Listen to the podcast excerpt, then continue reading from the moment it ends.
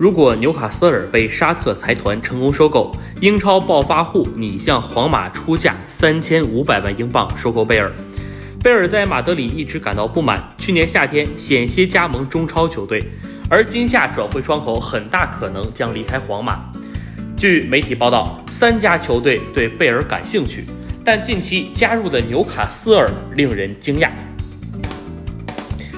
贝克汉姆的迈阿密国际准备向贝尔提出与皇马同等的薪酬，而热刺也希望将贝尔带回北伦敦。纽卡斯尔如果未来几周完成交易，他们将获得三亿英镑，用于收购球员，增加实力。